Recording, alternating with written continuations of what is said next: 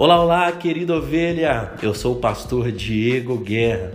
Todos nós precisamos nos alimentar da palavra de Deus. E eu estou aqui para facilitar o seu devocional diário.